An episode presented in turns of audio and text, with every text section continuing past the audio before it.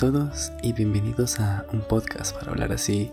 Un podcast en el que empezamos hora y media tarde porque olvidé cenar y Alejandro se enoja conmigo. Yo soy Miguel Mejía y conmigo está No, ni mierda, estoy enojado. Alejandro Borray. no, pero es que a lo bien, a lo bien. O sea, yo no. ah, Perdón, pero tenía hambre. Pues sí, pero ¿sabe qué? ¿Qué? Ay, mierda.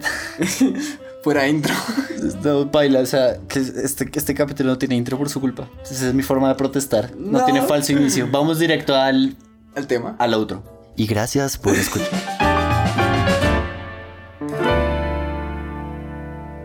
Bienvenidos ahora sí a un podcast para hablar así. Un podcast en el que dos roomies nos presentamos los temas que nos cautivaron durante la semana. Pueden ser serios, pueden ser no serios. Generalmente van a ser no serios. Ay, tampoco son babosadas, babosadas. Les metemos como investiga... Bueno, como que buscamos en Wikipedia. ¿Usted cree que la gente aprenda algo escuchándonos? Yo creo que sí, es como... Yo veo el podcast como desde un punto de vista muy divulgativo. Sí. Sí. Wow, está sonando como si de hecho habláramos así. Yo siento que a lo que más aporta nuestro podcast es a formar este ser que en las fiestas trama a todo el mundo contando historias de cómo la gente pretendía ir a Marte a vivir y no volver nunca y cosas así. O sea, a mí. Eh, eh, sí. De marcianos y de pianos tienes que conversar. Con el tiempo puede ser un señor interesante o señora interesante. Miguel, Dime. he estado leyendo los comentarios del segundo episodio y la gente se está quejando un montón por varias cosas que iré exponiendo con el tiempo. La primera es que siempre hablamos de sexo en el primer tema. ¿Siempre hablamos de sexo en el primer tema? Pero que es una falsedad. O sea, lo que pasa es que la gente no escuchó todos los episodios que no publicamos. ¿En los que también hablamos de sexo? No, creo que no hablamos de sexo. ¿No? No, creo. Realmente ha sido pura casualidad y, y no quiero mal acostumbrarlos. Entonces, esta tercera vez también sea la casualidad que es de sexo. Pero les prometo que no es sobre sexo exclusión esta, esta sección. Ok. Estaba pensando, porque básicamente lo que va aquí es como divagaciones que tengo mientras me baño. Sí. que siempre cuando escuchaba el término símbolo sexual, yo siendo chiquito, Sí. como que me causaba mucha curiosidad porque era algo raro. Pensé que iba a decir, me recordaba a tal. Y iba a decir como su crush de la infancia. No, no, eso es confidencial. Britney Eh, Spears. Ahora Britney me va a empezar a escribir otra vez. It's Britney, bitch. No, no, no. Pero, por ejemplo, Britney Spears creo que fue considerado un símbolo sexual. Para mí lo fue. Exacto. Pero es conflictivo eso, ¿no? Porque, o sea, no es igual a que digan como eres la persona más atractiva del mundo. Sí. sino que es como eres la persona que todo el mundo se quiere coger. Así es verdad. Y creo que lo que se me hacía muy raro era que fuera como tan algo que se dijera tan abiertamente como esta persona es símbolo sexual, pero a la vez fuera algo como tan, no sé, como tan intimidante para la persona que lo escucha, o sea, no sé, si dijeran que yo soy un símbolo sexual, que claramente lo soy, me, Confirmo, confirmo. me, me, me conflictuaría bastante como ese pensamiento, o sea, siento que es agresivo, ¿no? Es como, como invasivo, como... Pues sí, es volver un objeto a la persona. Pero también es algo muy, de- de- muy comercial, ¿no? Así es como se venden. Es como. Siempre que son est- están estas bandas de chicos, por ejemplo, tratan de que se mantenga lo más secreto posible si tienen pareja o no. Ah, sí, sí. Sí, hay, hay todo hubo un dilema ahí en Ajá. las K-popers porque había un man que tuvo, como que se casó y decidió tener un hijo y, y las fans querían como que lo echaran del grupo y no sé qué, solamente por porque eso. ya no es parte de sus fantasías. Como, porque ya no se pueden casar con él. Sí, seguramente. Mi amor, mi amor, te amo, mi amor, te amo, mi amor. Puedes ver tele mientras busco a alguien que case a una fanática de mente y a un ídolo adolescente rey. ¡Por la internet! Pero sobre todo lo que me impacta es que el hecho de que escogieron una persona como para objetivizarla y venderla sexualmente de esa forma, me parece muy salido de, de, de Black Mirror. Tiene su cosa de realidad distópica, de Sí, futuro es distópico. que, es que es medio distópico. Vivimos en Black Mirror, pero desde los 60 desde siempre. Oiga, desde siempre. Desde siempre hemos vivido en Black Mirror. Desde siempre, pues, o sea, desde siempre se han hecho un objeto sexual de las personas importantes. Desde que existen los medios. Desde antes. Alejandro Magno, todos se querían coger a Alejandro Magno. Uy, sí, pero él se los terminó cogiendo a todos. Pero ¿por qué lo haces, Alejandro? Tómala como concubina. Porque quiero un hijo. ¿No lo entiendes, Filotas? Sí, pero la mitad de tus generales tienen hermanas que serían magníficas madres macedonias. Hacer de una asiática mi reina y no una cautiva es una señal de respeto hacia nuestros súbditos. Eso, más que cualquier otra cosa, nos unirá. Aunque puede que me case con una macedonia algún día. Pero bueno, Miguel, volviendo a los comentarios de la gente que escuchó el segundo capítulo, decían que no tenía sentido que siempre tuviéramos el mismo orden al decir los temas. ok, no entiendo. Siempre va primero usted y luego termino yo. Se me ocurrió una forma en la que podemos, muy a nuestra manera, alternar esto. ¿Y cómo sería? Al azar. ¿Al azar? Pero al azar no de cualquier forma. Al azar con una herramienta que usamos a diario. Ya sé qué es. Ok, Google. Aquí estoy. ¿Cómo puedo ayudarte? Entonces lo que vamos a hacer es pedirle a Google que lance una moneda. Perdón, Google no. Vamos a empezar a llamarlo de otras formas que hemos descubierto que se puede llamar. Ay, sí. Ah, El reto va a ser cada capítulo llamar a Google de una forma distinta que ustedes en sus casas pueden probar 100% garantizadas que funcionan. Uf, pero yo creo que se nos van a acabar rápido. No, créame, he estado experimentando, créame. ¿En serio? Sí, oh, créame. eso está genial. créame. Entonces, pues vamos a empezar con las que ya sabemos. ¿Puedo empezar yo? Bueno, bueno. ¿Cara o sello? Yo soy cara, o sea, si, si, es, si es cara, empiezo yo hablando. Ok, entonces... Hágale. Ok, Boomer. Lanza una moneda. Salió sello. Le toca a usted. Ok, voy yo entonces. Pero usted sabe que yo siempre intento como darle una utilidad a mi sección, ¿no? No. Claro, la primera vez como que me estrené, entonces era el debut y estaba como calentando. La segunda vez lo usé para practicar mi teoría montajística cinematográfica. Ajá, pues digamos que sí. Y esta vez lo voy a usar a usted para convencerlo de algo que no he logrado convencerlo y que igual después de esto no va a cambiar nada, pero voy a intentar. Porque siempre me transforma en un objeto, que hablamos al principio. Ay, pobrecito. Miguel, ¿sabías tú que en el antiguo Egipto los gatos eran venerados como la encarnación del espíritu de la dios Bastet? Sabía algo de gatos en Egipto, pero no algo tan específico. Básicamente, Bastet representaba la protección, el amor y la armonía. Eran tan sagrados que cuando los persas invadieron Egipto en el 525 a.C., pusieron gatos en sus escudos para evitar que los egipcios les lanzaran flechas. Sí, o sea, como Como protegiéndose, porque ellos no los iban a atacar porque había gatos en los escudos. exacto, no iban a herir a los gatos. ¿Y si los atacaron? No, ¿No? la estrategia funcionó, La estrategia los persas ganaron. Pero el tiempo pasó Como una estrella fugaz.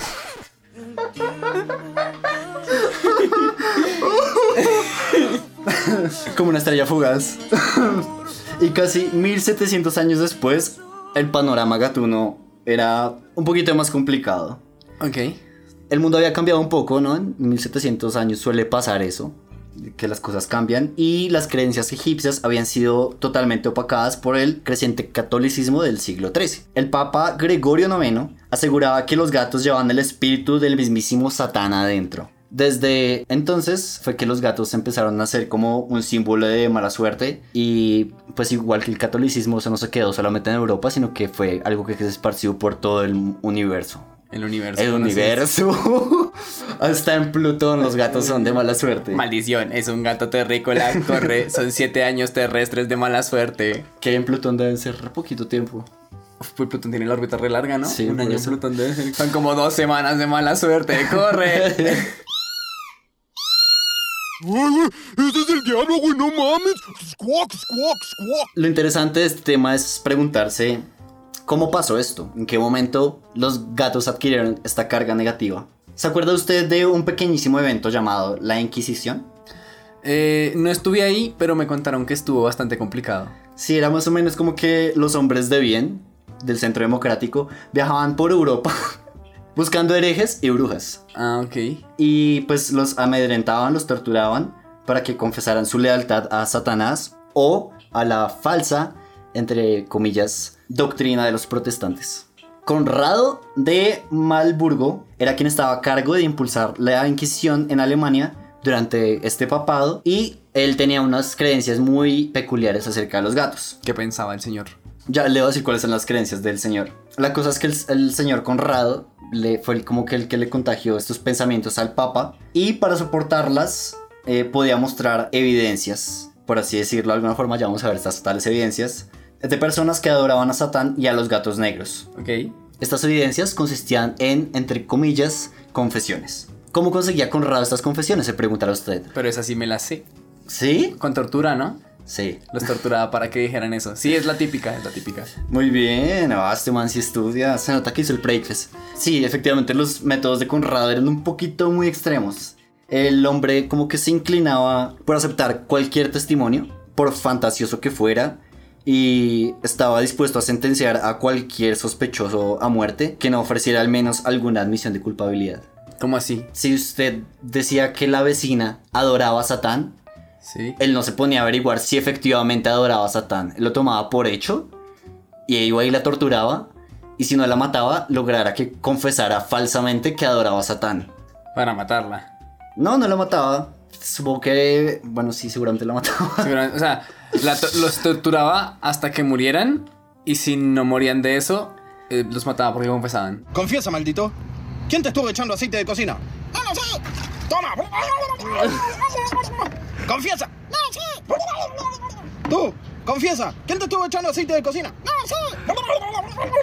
Este man era tan fanático que incluso para la época generaba oposición dentro de la misma iglesia. O sea, era ya demasiado como, hey, Conrado, cálmate. Sí, exacto. O sea, como que, por ejemplo, el arzobispo de Maguncia se negó a aceptar los relatos de Conrado sobre los cultos luciferinos. Como que le pidió al man que moderara un poquito su actividad, pero pues no sirvió de nada.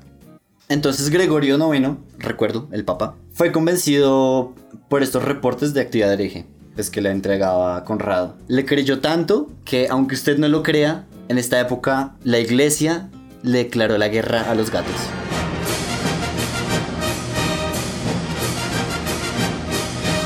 Pues, mire, la humanidad le ha declarado la guerra a los emus, a los gatos, y ahorita le vamos a declarar la guerra a los hipopótamos Y a los Wookiees. y a los Wookiees.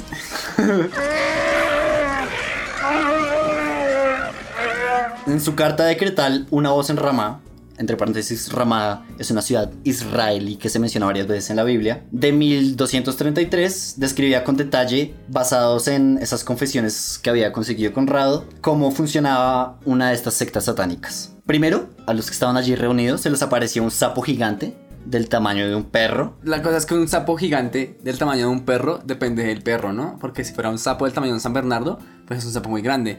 Pero si es un sapo del tamaño de un chihuahua, pues es un sapo solamente un poquito grande.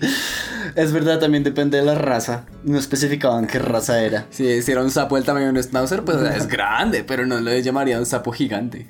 Pero luego apareció un nombre demacrado y pálido que se escribía con un toque de hielo.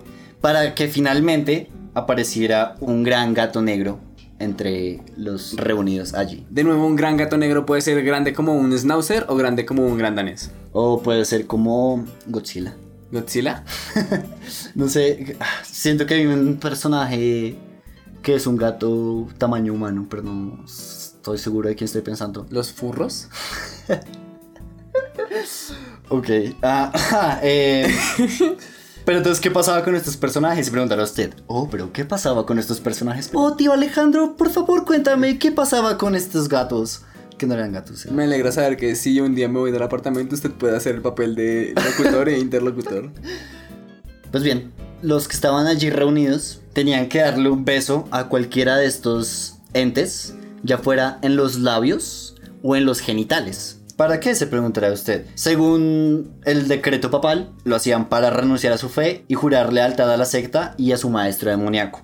Seguido de esto, pasaba mi parte favorita, yo que estuve allá, y era que se apagaban las luces y había energías tanto heterosexuales como homosexuales, o sea, bisexuales. Y, y zoofílicas también, pues aprovechando que había gatos y sapos, pues ¿por qué no? Ya que estamos, ya entrados en gastos, ya les besaron los genitales. Parce, había, había Ya. perros que no sabía si eran sapos o perros o gatos. Ya los calentaron dándoles besitos en las bolas, ya terminaron el trabajo. Y después de la parte divertida, se prendían velas. Emergía un hombre de una esquina del lugar, cuyo torso era como un enseguecedor, Sí. pero la parte de abajo de su cuerpo estaba cubierta de piel de gato. Este leía como una oración satánica. Sadán nuestro que estás en el infierno. Satanás nuestro que estás en el infierno. Y se levantaba la sesión. La cosa es que quién sabe qué se estaba fumando Conrad. si simplemente aprovechó como la oportunidad para hacerse notar y ganar algo de poder, que pues no es raro que pase en la raza humana, o si realmente se creía lo que él mismo le estaba como obligando a sus torturados a decir. Entre 1233 y 1234, la Iglesia Católica y sus miembros, que virtualmente era pues Europa. sí, toda Europa, empezaron a exterminar a los gatos activamente.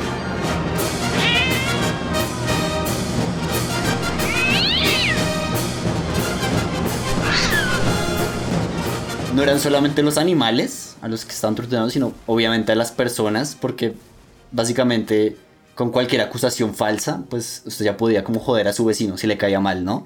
Entonces, eso, muchas personas como que las acusaron falsamente y de, de ser brujos o de ser adoradores del diablo y fueron torturadas, asesinadas o ambas cosas. Por eso fue que matar gatos se volvió más que nada una forma de mostrar su lealtad a la iglesia. Y después que, ay, ¿por qué nos llegó la peste negra? Ay, porque hay tantos ¿Por ratones. qué se está spoileando? sí, exactamente eso fue lo que pasó. A los europeos les llegó su merecido por, por esto. Pero para complementar un poco su comentario, efectivamente los historiadores tienen la teoría de que pues, el exterminio de gatos hizo que aumentara la población de ratones, que son bien conocidos por cargar bacterias, enfermedades y otras cosas divertidas, pero no porro. Y esto derivó en la plaga que existió entre mediados del siglo XIII y XIV, que mató pues millones de personas. Ahora, el plot twist está en que en esa época la gente no usaba mucho esto que llamamos hoy en día la razón. Entonces, en ningún momento como que relacionaron el aumento de las ratas con el exterminio de gatos. Pero es que también es algo difícil. Y también hay una cosa ahí, correlación implica causalidad. Está en mi tema. Ok, ya tiene su segue. Pero, o sea, usted está diciendo que, o sea, si usted lo vivía en esa época, Sí. habría tomado eso, el hecho de que le llegara la, la- la plaga, como una venganza de Satán. Podría haberlo hecho. Porque mientras más satánicos mato, más me enfermo, hay enfermos. Entonces, es obviamente un castigo de Satán. Exactamente eso fue lo que pasó con las personas. No dijeron como, oh, tal vez deberíamos a- Dejar de matar gatos. dejar de matar gatos, sino malditos gatos. Nos están matando. Ajá.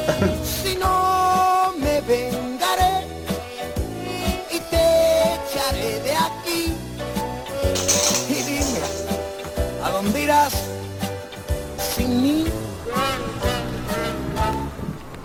Maldito gato. Después de la muerte de Gregorio, el papá se relajó un poco. Dejaron como la persecución activa a los gatos, entonces como que paró un poco, pero igual ni Europa ni la iglesia terminaron de perseguir gatos. Dentro de todo, muy tesos los gatos para aguantar tanto tiempo siendo perseguidos. Además porque les duele reproducirse. Es verdad. Eso es, eso es sacrificio serio. Durante otro periodo de caza de brujas a finales del siglo XV, los gatos fueron asesinados en masa una vez más, ya que se creía que eran los familiares de las brujas. El papa llegó a ordenar la excomunión oficial de los gatos. Pero como excomulgar a un gato si no es parte de la iglesia, o sea, no está bautizado. Sí, realmente es extraño y seguramente para los gatos que deseaban comulgar en esa época Fue fue, fue una- súper devastador que los excomulgaran.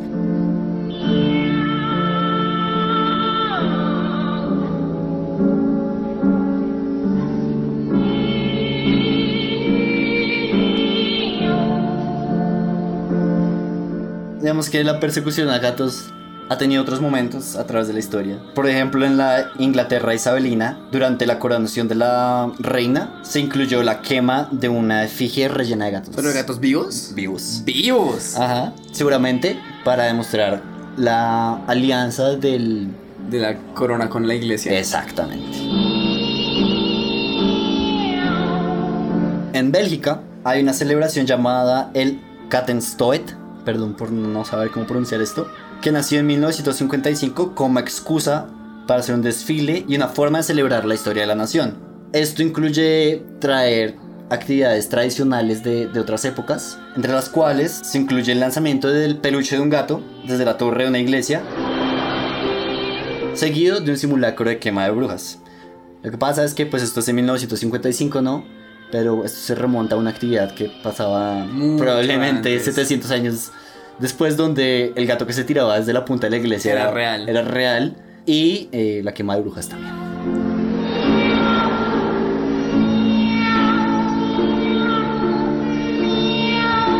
Hoy en día, el Papa Francisco hace un llamado a gastar menos dinero en disfraces para mascotas y usarlo más bien en la caridad. Esto más que nada pues nos hace como considerar como la perspectiva ha cambiado con respecto a las mascotas. ¿Podemos tener un gato? No. Pero podemos tener un perro. Pero que sea del tamaño de un sapo. ¿De un sapo grande? ¿O de un sapo del tamaño de un perro? Depende de la raza del sapo. Si es un sapo como Naruto, no nos cabe. Si tocas un rey serás por donde vas. Por eso todos quieren ser un gato jazz. ¿Sabe que esto es mucha coincidencia? No, no me digas. Si te digo, ¿Vas a hablar de perros? no voy a hablar de religión. ¡Wow! O sea, de sapos. Pero yo tengo que irme más atrás en la historia que usted. ¿Sí? Sí. ¿Mucho más? En el inicio, un sagrado, invisible e indetectable espíritu flotaba en la nada. ¡Wow! Yo es como que se le, le iba a retar y recordarle que yo empecé en el antiguo Egipto, pero ya me ganó. En el primer día separó el agua de los cielos. En el segundo día, dado que no podía nadar por mucho tiempo y se había cansado de flotar, creó la tierra y puso en ella un volcán de cerveza. Satisfecho con su trabajo, se emborrachó con la cerveza y despertó al día siguiente con resaca. Entre ebrias noches y tardes, creó el cielo y la tierra de nuevo, porque olvidó que las había creado el primer día. También creó dos seres, el hombre y la mujer, que vivieron felices en el Edén hasta que Dios inundó todo haciendo un accidente de cocina. Así fue como nuestro Señor, Monesbol, creó al mundo y al ser humano.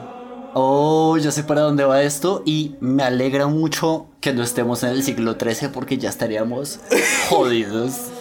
Así es, el tema de hoy es el pastafarismo. Para usted puede ser un simple colador de tallarines, para él un símbolo de su religión. Así funciona el pastafarismo. El pastafarismo en realidad tiene un origen muy interesante. Y voy a explicar, antes de explicar qué es el pastafarismo, voy a explicar de dónde salió.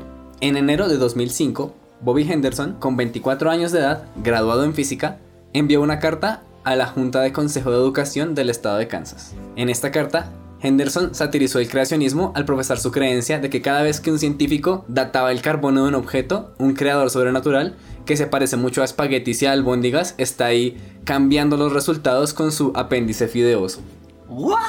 Henderson argumentó que sus creencias eran tan válidas como el diseño inteligente y pidió al mismo tiempo en las aulas de ciencias junto con el diseño inteligente y la evolución. Pero espere, hold it, hold it. A ver, Póngame en español lo que está diciendo este man. Básicamente el man está diciendo Ajá. que cuando usted hace datación de carbono 14 a un fósil, por ejemplo, Claro, como cuando uno hace enriquecimiento de uranio. Es decir, ese es el método que se usa para saber qué tan viejo es algo. Ok. ¿sí? En términos de millones de años. Ok. Por eso es que sabemos que hay cosas que tienen millones de años. Pero la sátira que está haciendo es que el creacionismo, si usted lo toma literalmente, la Tierra no tiene más como de 5.000 años, más o menos. Lo que pasa ahí no es que la Tierra tenga un millón de años, sino que Dios, cada vez que alguien mide el carbono 14, modifica los resultados Mm, ya. Para poner en prueba nuestra fe. Ok. Henderson se describe a sí mismo como un ciudadano preocupado que representa a más de 10 millones de personas. Argumentó que el diseño inteligente y su creencia de que el universo fue creado por un monstruo de espaguetis volador era igualmente válido. Y pues uno va a ver y sí. Citándolo, él decía, Creo que todos esperamos el momento en que estas tres teorías reciban el mismo tiempo en nuestras aulas de clase, en todo el país y finalmente en el mundo. Una tercera parte para el diseño inteligente, una tercera parte para el monstruo de espagueti volador y una tercera parte para conjeturas lógicas basadas en evidencia observable abrumadora. Ok. Solamente quiero hacer una pequeña pausa para aclarar que yo como musulmán que soy, respeto mucho tu postura y lo voy a escuchar de forma súper respetuosa y estoy muy interesado. Gracias. Según Henderson, dado que el movimiento del diseño inteligente utiliza referencias ambiguas a un diseñador, cualquier entidad imaginable puede cumplir ese papel, incluido un monstruo de espagueti volador. Es decir, mientras el monstruo de espagueti volador sea un dios omnipotente, pues él podría haber sido Dios. Sí, pues esto no cuadra mucho con mis creencias budistas, pero nuevamente lo respeto. Incluso si usted se pone a pensar, si Dios nos creó a su imagen y semejanza, ¿usted qué? ¿Eso es un cuerpo? No, eso es una mente. Y su mente parece espagueti. Entonces, evidentemente, Dios es un espagueti. Ah, sí tiene sentido. Y los testículos son albóndigas. Ahí está todo. Usted solo necesita pensar y follar. Ya, ¿para qué más? Sí. Pues como siempre le damos la bienvenida a Sexólogo Existo. Gracias por acompañarnos. Doctora, pues como vemos en la avenida, está muy complicado definir qué es normal. Henderson decía que no tiene ningún problema con la religión, sino con la religión que se hace pasar por ciencia. En mayo de 2005, al no recibir respuesta de la Junta de Educación del Estado de Kansas, Henderson publicó la carta en su sitio web, ganando interés público significativo. Poco después, el pastafarianismo se convirtió en un fenómeno de Internet. Henderson publicó las respuestas que luego recibió de los miembros de la Junta. Tres miembros de la Junta respondieron positivamente. Un cuarto miembro de la Junta respondió comentando, es una ofensa grave burlarse de Dios. Y pues, depende en qué siglo era este. 2005. ok, no, pues No es tan grave. Sí, verdad, ya es lo- verdaderamente ya lo reciente. superamos. Henderson recibió miles de correos electrónicos sobre el monstruo de espagueti volador, que finalmente totalizaron más de 60.000, los cuales ha dicho que alrededor del 95% han sido de apoyo, entre unas cuantas amenazas de muerte. De- claramente de uribistas nuevamente, del Centro Democrático. Sinvergüenzas. Eso es lo que tiene que hacer aquí, hacernos respetar. Si quieren respeto, esa comunidad que nos respete a los antioqueños primero. Los artículos de periódicos sobre el monstruo de espagueti volador atrajeron la atención de editoriales de libros, y en noviembre de 2005 Henderson recibió un adelanto para escribir The Gospel of Flying Spaghetti Monster. Ah, ¿Tiene como todo un libro? O sea, Tiene una Biblia. es una Biblia, sí. Ajá, es una. Biblia que narra tanto el mito de la creación que le acabo de decir al principio de esto, como también una serie de creencias que también le quiero compartir ahorita rápidamente. Y está todo basado como en la Biblia, o sea, son todos como sacados de la Biblia y adaptados o son creados de cero. No, no, no, tienen mucha referencia bíblica. O sea, sí es como una parodia. Pero sí, está full parodizada. Por ejemplo, el cielo de los pastafaris es un volcán de cerveza y una fábrica de strippers. Y el infierno es muy parecido, excepto que la cerveza siempre está caliente y las strippers tienen enfermedades de transmisión sexual. No, pero lo del cielo de cerveza me parece una chimba. ¿Sí? ¿Sabe qué? ¿Qué? A la mierda el catolicismo. Que mones bol. Ramen. Ramen. Según las creencias pastafaris, los piratas son seres divinos absolutos y son los pastafarianos originales. Además, los pastafaris creen que el concepto de pirata como ladrones y marginados es una desinformación difundida por teólogos cristianos en la Edad Media y por Hare Krishnas. En cambio, los pastafaris creen que fueron exploradores, amantes de la paz y propagadores de buena voluntad, que distribuyeron dulces a los niños pequeños y agregaron que los piratas modernos no se parecen nada a los bucaneros amantes de la diversión de la historia. Además, los pastafaris creen que los piratas fantasmas son responsables de todos los barcos y aviones perdidos del Triángulo de las Bermudas. Oiga, pues al menos alguien está tratando de darle una explicación. y que podría ser también la explicación para las desapariciones y los incidentes en el Triángulo de las Bermudas. Sí, en realidad es una explicación muy fácil, pero hay mucha gente que no, no lo quiere creer, ¿no? Bueno. Que quieren que se quede esto como un Sí. misterio, ¿no? De Hubo muchas vida, ¿no? versiones respecto de los extraterrestres y los ovnis y algunas, bueno, eh, distintas. En este caso han encontrado una explicación que tiene algo que ver más con lo químico, ¿sí? Pero venga, todos sabemos que lo que pasa en el Triángulo de las Bermudas es que el colador con el que Mones Ball creó el universo se quedó al fondo del océano y, y atrapa todo lo que pasa por ahí, ¿no es cierto? Y él es como, como es un colador sagrado, crece y se traga todo lo que, lo que va Por eso es él. que aviones y barcos grandes se quedan, pero usted va en una, en una barquita no le pasa nada porque pasa por los huequitos del Claro. colador. Pero se convierte en el pastafarismo Se inmediatamente. convierte. Sí, pero eso es un- una ganancia. Sí, sí, sí, de acuerdo. Además de esta, eh, digamos, importancia de los piratas histórica, también se sabe que, según el Evangelio, Mousi el pirata recibió 10 tablas de piedra como consejo del monstruo espagueti volador. De estos 10 originales, que se llaman los realmente preferiría que no hicieras esto, dos se dejaron caer en el camino desde el monte Salsa. Y este evento explica en parte los endebles estándares morales de los pastafaris. Oídme, oídme todos, prestad atención. El Señor, el Señor Jehová, os ha entregado estos 15 mandamientos. diez. Eh, diez mandamientos que deberéis obedecer. Entonces quiero compartir con usted algo, esto sí me parece bonito, son los 10 pre- cosas que preferiría que no hicieran.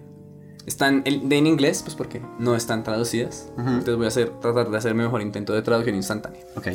De verdad preferiría que ustedes no actuaran como un sabelo todo sagrado cuando describan mi fideosa grandeza. O sea, no actúe como un fanático religioso que quiere tener la razón de todo. Exactamente.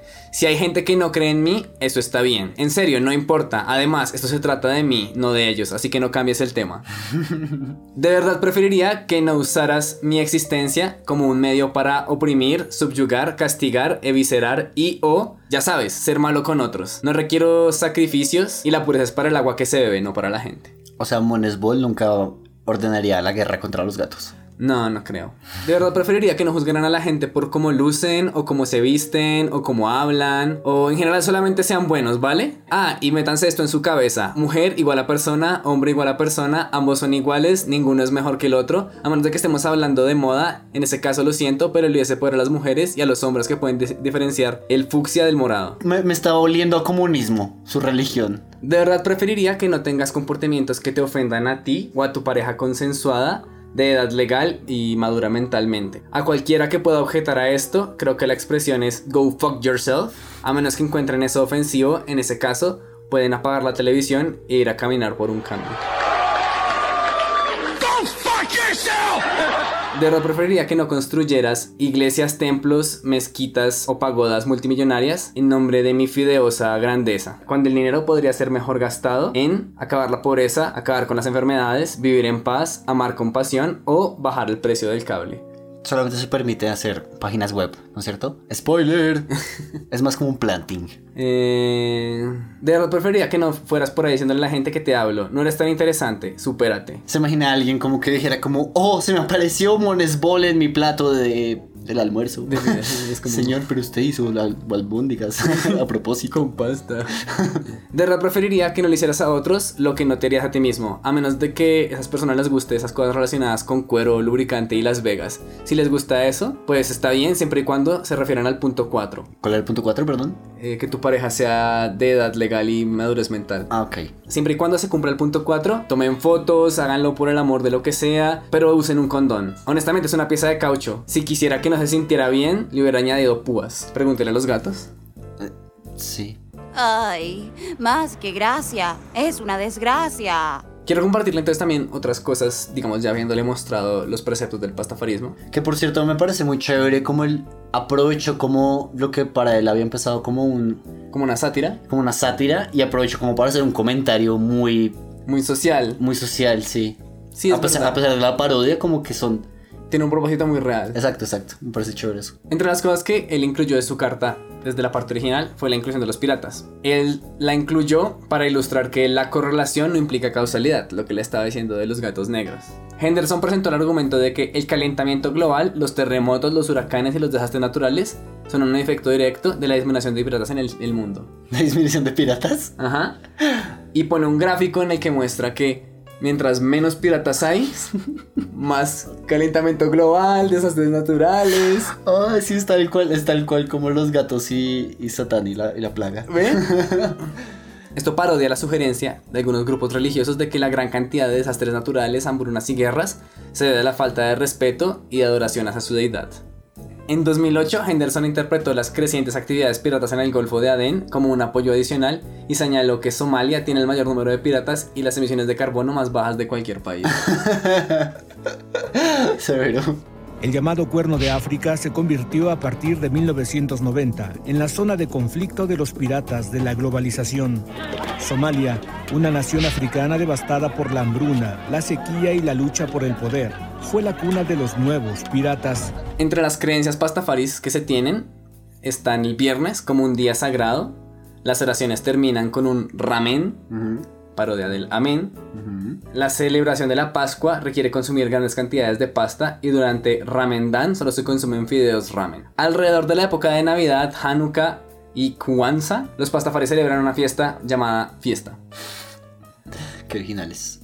Las vacaciones, digamos, o los días feriados no tienen una fecha específica, sino que es todo diciembre. Esto debido a que los pastafaris rechazan el dogma y el formalismo. No existen requisitos específicos para fiesta, entonces los pastafaris pueden celebrar como les dé la gana. Siempre y cuando se respeten las 10 cosas que desearía que no hicieras. 8. 8. Los pastafaris interpretan el uso del felices fiestas como un saludo más tradicional que feliz Navidad. Y cada vez que alguien dice felices fiestas, lo interpretan como que se están convirtiendo al pastafarismo. Oh.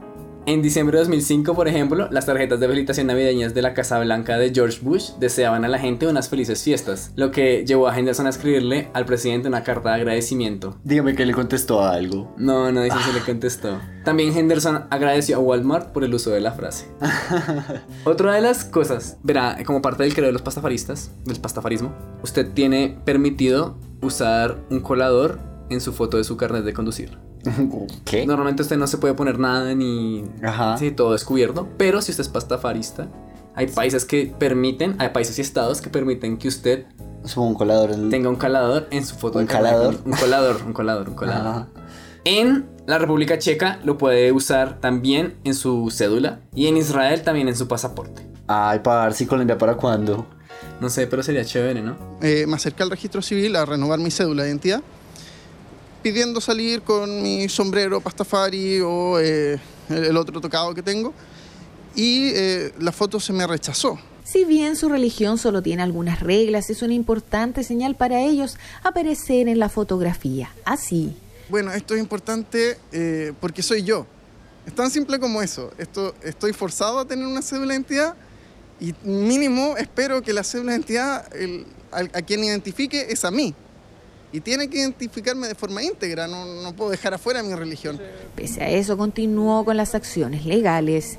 Dice que no desistirá de su idea. Yo me estoy dando cuenta que yo soy más pastafari de lo que creía. Yo Porque que- yo, ¿Sí? todos los viernes, hago pasta. Y los viernes son un día sagrado para el pastafarista. Es verdad. Wow, estoy, estoy un paso. ¿Sabe que definitivamente voy a. ¿Convertirse? Sí, voy a dejar mis creencias chintoístas para por fin convertirme al pastafarismo. Me parece correcto. Y yo sé que usted se toma muy en serio su religión y que ha tenido mucho tiempo considerando cuál sea su fe correcta. Claro, no, pues yo siempre he sido animista, pero es el momento de, de tomar un paso serio en mi vida. Pero si ustedes están interesados en convertirse el pastafarismo, quisiera que se contactaran por favor con, con Miguel. Miguel, es momento de hacer el reveal. Es verdad, es verdad. Resulta que todo este tiempo Alejandro me ha llamado mal. En realidad, yo soy el reverendo Miguel y soy una. O sea, no, no estamos jodiendo, o sea, en serio, en serio este man consiguió un certificado de la iglesia que tiene aquí en físico y una tarjeta. y una tarjeta. Y de hecho tenemos un monesmol pegado en la nevera. Porque de verdad es un reverendo. Y si ustedes se quieren casar por el pastafarismo, yo puedo hacerlo. Puedo hacerlo. puede hacer la ceremonia, pero creo que Colombia no lo admite. Tendrían que pagar No el pasaje a, a Nueva Zelanda. a Nueva Zelanda. Pero sí, tengo autoridad religiosa para realizar ceremonias del pastafarismo. Ay, parece eso tan random, pero tan chimba, pero tan random. Algún día voy a llegar y voy a conocer a alguien que también sea pastafarista y voy a sacar mi tarjeta y va a decir como, ¡Oh, reverendo Miguel! Pero venga, Sí. eso funciona en la descripción de Tinder. Me echo pastafari, Monesbol es mi pastor, nada me falta. Monesbol es mi pastor, nada me basta. Monesbol, Monesbol, la vida pirata, la vida mejor. Si una paloma te puede preñar, ¿por qué un espagueti no puede volar? ¿Sabe qué? Pues sí, yo tengo el sueño de que algún día encuentre a otro pastafarista. En Tinder. En, ti- no, no, en cualquier lugar. Ah, ok, en Bumble. en Grindr. Pero también me ha pasado lo contrario. Y es que, como contra toda posibilidad, siempre le atino. O sea, yo suelo hablar muy bien de las cosas o personas en general. Pero cuando hablo mal de algo, siempre le atino a alguien que es esa, ese algo. ¿Cómo así? Como por ejemplo, está hablando con un Por revista y fijo está hablando mierdas de... Me- sí, sí, sí. sí. Pero, o sea, siempre, siempre que hablo mal de algo. Por ejemplo, una vez con nuestra amiga. ¿sí? Ajá. La primera vez que hablé mal de un psicólogo fue con ella y la mamá de ella es psicóloga. Ah, marica. Y siempre me pasa con todas las profesiones. O cuando, por ejemplo, no sé, hablo como de. No, esta persona, no sé qué, ta, ta, Y era repaila, pero porque tenía tal enfermedad. Y es como, yo también la tengo. Un día, un día voy a hablar de, de Siranita. Siranita es una youtuber que tiene síndrome de Tourette y la persona hace como, vení. Yo también tengo Tourette. Sí. Imbécil. Pero la verdad es que yo no me burlaría del Tourette porque el Tourette me parece chévere. Así como el daltonismo. El daltonismo Pero es que decir que al Tourette le parece chévere es burlarse un poquito. Pero es que fue- crea situaciones muy chéveres. Igual que el daltonismo. El daltonismo también crea situaciones chéveres. Pues son chéveres para usted, pero depende de que la... De cómo lo tome la otra persona. Exacto. Es verdad, es verdad. Exacto. Es verdad. Ya saben, amigos, si tienen amigos con daltonismo, pregúntenle el primero si se pueden Marica, reír. ya acabamos de perder todos nuestros oyentes con Tourette, daltónicos o psicólogos. No, yo quiero decir que yo respeto profundamente a los Yo psicólogos. también, yo también. Todo forzado. Pero ahora, antes no. Es que Ah, ya. tuve una mala experiencia con psicólogos, pero eso será para otro podcast. Pues sí, es que igual, como que los psicólogos son bien útiles, pero también cuesta dar con el psicólogo Adecuado. Pero la salud mental no es un chiste. Si están deprimidos, por favor conviértanse al pastafarismo.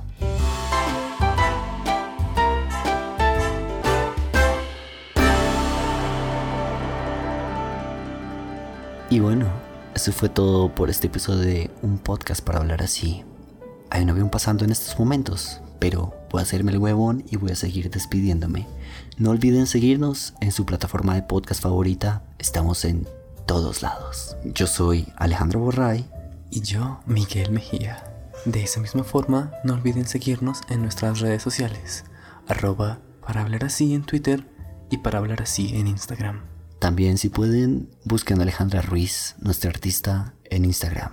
Y compartan con dos o tres de sus amigos este hermoso proyecto. O cuatro. Que la salsa esté con ustedes. Ramen.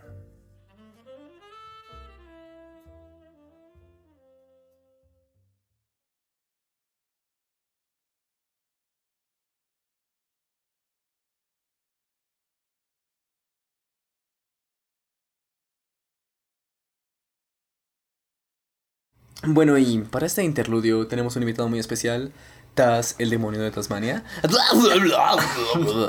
Cuéntanos, Taz, ¿qué has hecho en esta tarde?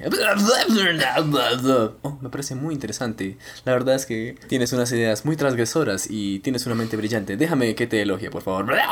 Oh, por favor, no, no, no, no seas tan humilde.